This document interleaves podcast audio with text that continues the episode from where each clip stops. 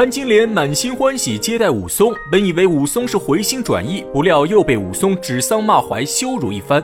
潘金莲一颗火热的心瞬间如坠冰窖，这下彻底断绝了所有幻想。她不怨旁人，只怪自己命苦，没有投胎在好人家，才会经历如此磨难。再说武大郎自武松走后，心中时刻记着武松的吩咐。以前他每天凌晨起床做炊饼，在街上早出晚归，要卖十笼炊饼。而现在他一天只卖五笼，往往是上午出门，下午回家。一回到家中，就把门窗全部关得严严实实，宁可在家中闲坐，也不再贪图几文碎钱。潘金莲看得气愤不已，这武松的吩咐明显是在针对他，因此潘金莲每天都会怒骂武大郎。可武大郎这次却拿定主意，不管潘金莲如何发火，他仍然我行我素，坚持听从武松的嘱咐。潘金莲骂了几天，眼看武大郎不为所动，渐渐失去了耐心，只能任由武大郎行事。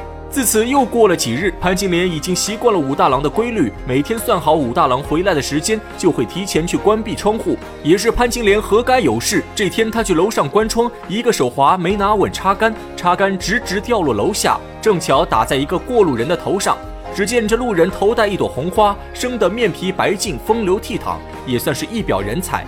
路人平白无故被高空坠物打了一遭，拿起插杆就要找人算账，一抬头却正好看到潘金莲，这一看只把路人迷得神魂颠倒，眼睛都移不开了。潘金莲知道是自己失手砸到对方，站在窗户口行个万福，温声细语对路人道歉。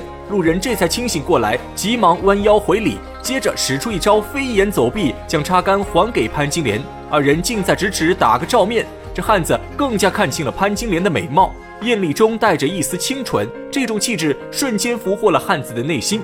他的一双眼睛犹如饿狼见了小羊羔，直勾勾地盯着潘金莲。潘金莲被看得浑身不自在，拿过插杆后赶紧关上窗户。这路人吃了闭门羹，可还是色心不死，一边走一边回头，整个人的心思完全记在潘金莲的身上。而他们二人的所有互动都被隔壁开茶馆的王婆看个正着。巧的是，这个路人王婆刚好认识，此人名叫西门庆。在家中排行老大，又被人叫做西门大郎。他本是阳谷县的一个落魄财主，后来在县城开了一家生药铺，生活勉强也算过得去。不过这西门庆为人奸诈，善于交际，后来巴结上了官府，和阳谷县令狼狈为奸，干一些拿钱销案的买卖，因此发了一大笔横财，是一个彻彻底底的暴发户。有钱有关系之后，西门庆的生意越做越大，地位也是水涨船高。别人都知道他和官府有联系，谁也不敢得罪西门庆，所以见面都尊称他一声西门大官人。西门庆本就是一个贪婪好色之徒，发迹之后更是变本加厉，光妻妾就娶了好几房，在阳谷县也算是一个响当当的人物。这天他正在街上闲逛，不料被潘金莲失手打了一插杆。纵然西门庆见惯了风流场合，可无意中看到潘金莲的绝世容颜，还是被迷得魂不守舍。回到家中，更是日思夜想，坐立不安。如此熬了一日，西门庆实在难忍思念，又来到王婆茶馆，点了一碗茶水。就这样，干坐在王婆茶馆内，呆呆看着潘金莲家的方向，脑中还在回忆昨天初见潘金莲时的场面。越回忆西门庆，就越是心痒难耐。他在阳谷县待了这么久，还从来没见过如此风流俊俏的姑娘，于是直接换过王婆，问他潘金莲是谁家的妻子。这王婆也不是个正经人，开着一间茶坊，整日里就是乱嚼舌根、搬弄是非，还兼职当个媒婆，又被人叫做王干娘。王婆是个过来人，从西门庆的神色中，她已然看出些许端倪。卖了几个关子后，这才实话告诉西门庆，潘金莲的相公正是武大郎。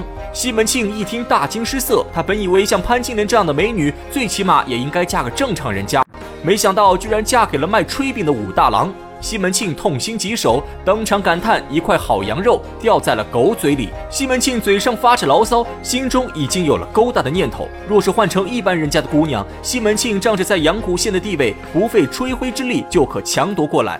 可当他知道潘金莲是武大郎的妻子后，西门庆的心里也有点发慌。他倒不是怕武大郎，而是怕武松。武松虽然到阳谷县的时间不久，可他的大名早已传遍阳谷县，人人都知道武松功夫了得，是一个打虎英雄，而且有个哥哥正是武大郎。西门庆担心勾搭上潘金莲会遭到武松的报复，因此不敢直接下手，只能闷闷不乐返回家中。西门庆本想就此放弃，可感情这个东西就如复古之居一样，越是想要忘掉，就越是难以割舍。西门庆回到家中，日日茶饭不思，满脑子都是潘金莲的身影。刚好他打听到消息，听说武松被派去东京出差，这倒给西门庆吃了一颗定心丸。俗话说，色字头上一把刀。西门庆再也顾不上许多，武松的离开正好为他创造了一个绝佳的机会，因此他再次找到王婆，需给他重金报酬，让王婆帮他牵线搭桥，他势必要得到潘金莲。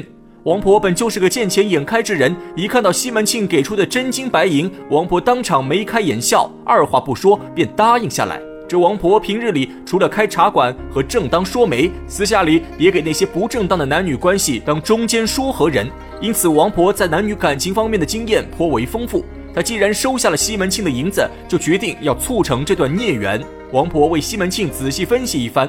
他与潘金莲做了一段时间的邻居，早就看出潘金莲是个外冷内热的女人。虽然潘金莲平日里大门不出二门不迈，看起来矜持无比，可王婆知道，这种人一旦解开束缚，就会比任何女人都要疯狂。而他们现在的关键就是要设计解开潘金莲的束缚。西门庆一听，神色大喜，对王婆的分析佩服得五体投地，急忙请教王婆接下来的具体计划。王婆却有心卖个关子，让西门庆暂时先回去，准备好一匹白绫、一匹蓝绸、一匹白绢，再加十两的上好棉花。明天的时候把这些东西交给自己，他自有妙计。西门庆再三拜谢，兴高采烈赶回家中，急忙吩咐手下准备东西。这二人狼狈为奸，一个出钱，一个出力，眨眼间已设好圈套，只等潘金莲上钩。